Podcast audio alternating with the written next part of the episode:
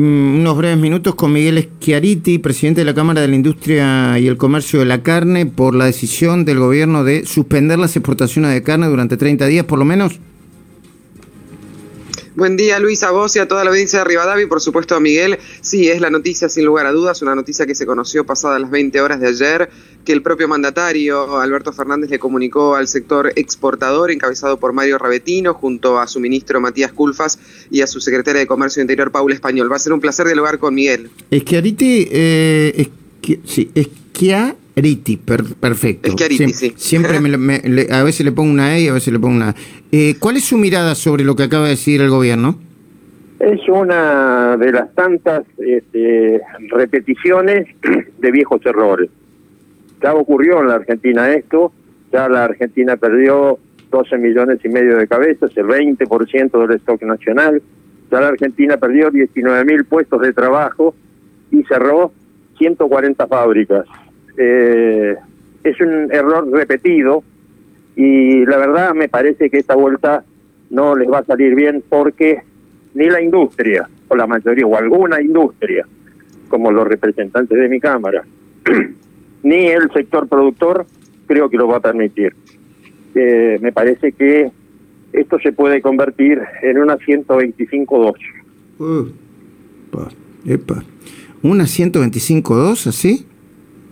Me parece que el malestar es muy grande.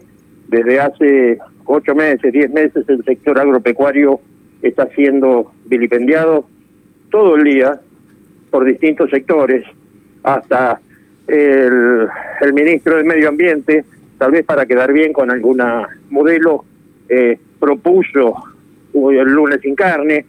Eh, realmente ya no saben de qué lado atacarnos. Eh, Jorgelina, ya te doy, perdón. ¿Qué, qué, eh, qué modelo? No entiendo. Eh, eh, a ver si nos... Alguien que está con este, el veganismo y que le ha propuesto al presidente este, este mismo planteo. Ah, sí, que lo fue a este, citar, ¿no? Sí, sí. ¿Perdón? Sí, una, Liz Solari creo que era, ¿no? Si no sí, la verdad no sé, yo no ah. me fijo en... Ah, no, no, no, como la introdujo usted en la conversación. la, la farándula no es mi este, como se llama, yo no conozco nada de la farándula. Claro, No, no, como le introdujo usted, pero Jorgelina tiene preguntas para hacerles.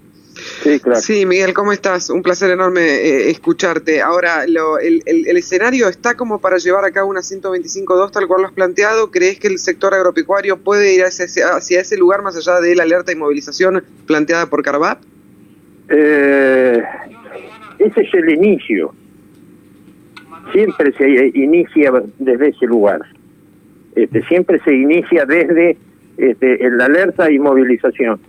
Eh, en la industria estamos planteando la mesa de carnes este, una suspensión de comercialización por 20 días. Oh. Hay quien propone una suspensión de comercialización por lo que dure la medida de 30 días. Este, la situación está y la gente está muy enojada. Y por más que dije que por ahora no lo van a poner Perdón. Me parece, me parece importante contarle a la audiencia cómo repercutió oportunamente en el 2006. Se cerraron las exportaciones de carne al principio por una mayor oferta al consumo interno. El valor de la carne al mostrador bajó, pero inmediatamente subió e incluso cerró por encima de inflación. Sí, es así, es exactamente así. Pero este, esto llevó a un desastre, liquidación de 12 millones y medio de cabezas que todavía no hemos recuperado, recién hemos recuperado 5 este, el país deja de producir, el país deja de exportar, el país deja de dar trabajo, que es uno de los grandes problemas que tenemos en la Argentina. Y cuando tenemos menos hacienda, producimos menos, por lo tanto damos menos trabajo. Realmente, no solo trabajo en, en las fábricas, en los, frigoríficos, sino trabajo en el campo. Entiendo. Que es, la ganadería genera arraigo, genera que la gente se quede en el lugar de origen. Claro. Acá estamos leyendo una nota de Infobae eh, donde, recuerda el impacto que tuvo el cierre de exportación en 2006. Eh, terminó la carne el 300% más cara, con 12 millones de cabezas menos y 12.000 empleos perdidos. Esas fueron las consecuencias, según el artículo, del cierre de exportaciones de 2006. Eh, Miguel, para, para terminar, estamos hablando con Miguel Schiariti, presidente de la Cámara de la Industria y el Comercio de Carnes. Eh, digo, plantear un, paro en la comercialización no terminaría perjudicando al sector, así como la falta, eh, así como la supresión de exportaciones eh, perjudica al sector. Eh, en realidad es una medida de defensa. Ellos pretenden bajar el precio de la carne fundiendo a productores este, y fundiendo a los frigoríficos de consumo, porque si se paralizan las, eh, las exportaciones, los frigoríficos de exportación se van a dedicar al consumo. Y entonces agregan este, mayores actores al, este, al consumo y esto va en contra de los frigoríficos de consumo y de los matarifes. Hay 3.000 matarifes o 3.500 matarifes en la Argentina que se van a ver perjudicados por esto.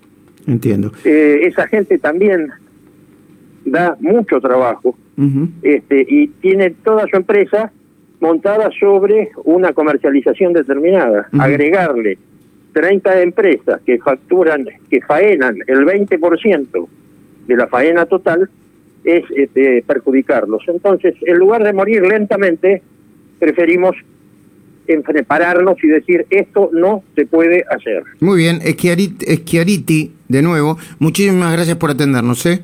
No, un gusto. Chau, Jorgelina. Chau. Gracias, Miguel. Eh, cerrame esto, Jorgelina, sí terminamos de entender el contexto porque este, fueron muy fuertes las declaraciones, ¿no? Una 125.2, este, amenazan con, paro, con cierto paro de actividades, ¿no? No sé cómo presentarlo. Sí, Luis, la realidad es que es un poco el broche de oro, lamentable broche de oro que venía padeciendo el sector. ¿Te acordás que hablábamos de las declaraciones juradas de operaciones de exportaciones al extranjero de carne vacuna, de las de GEC? Bueno, es una medida que se instauró días atrás.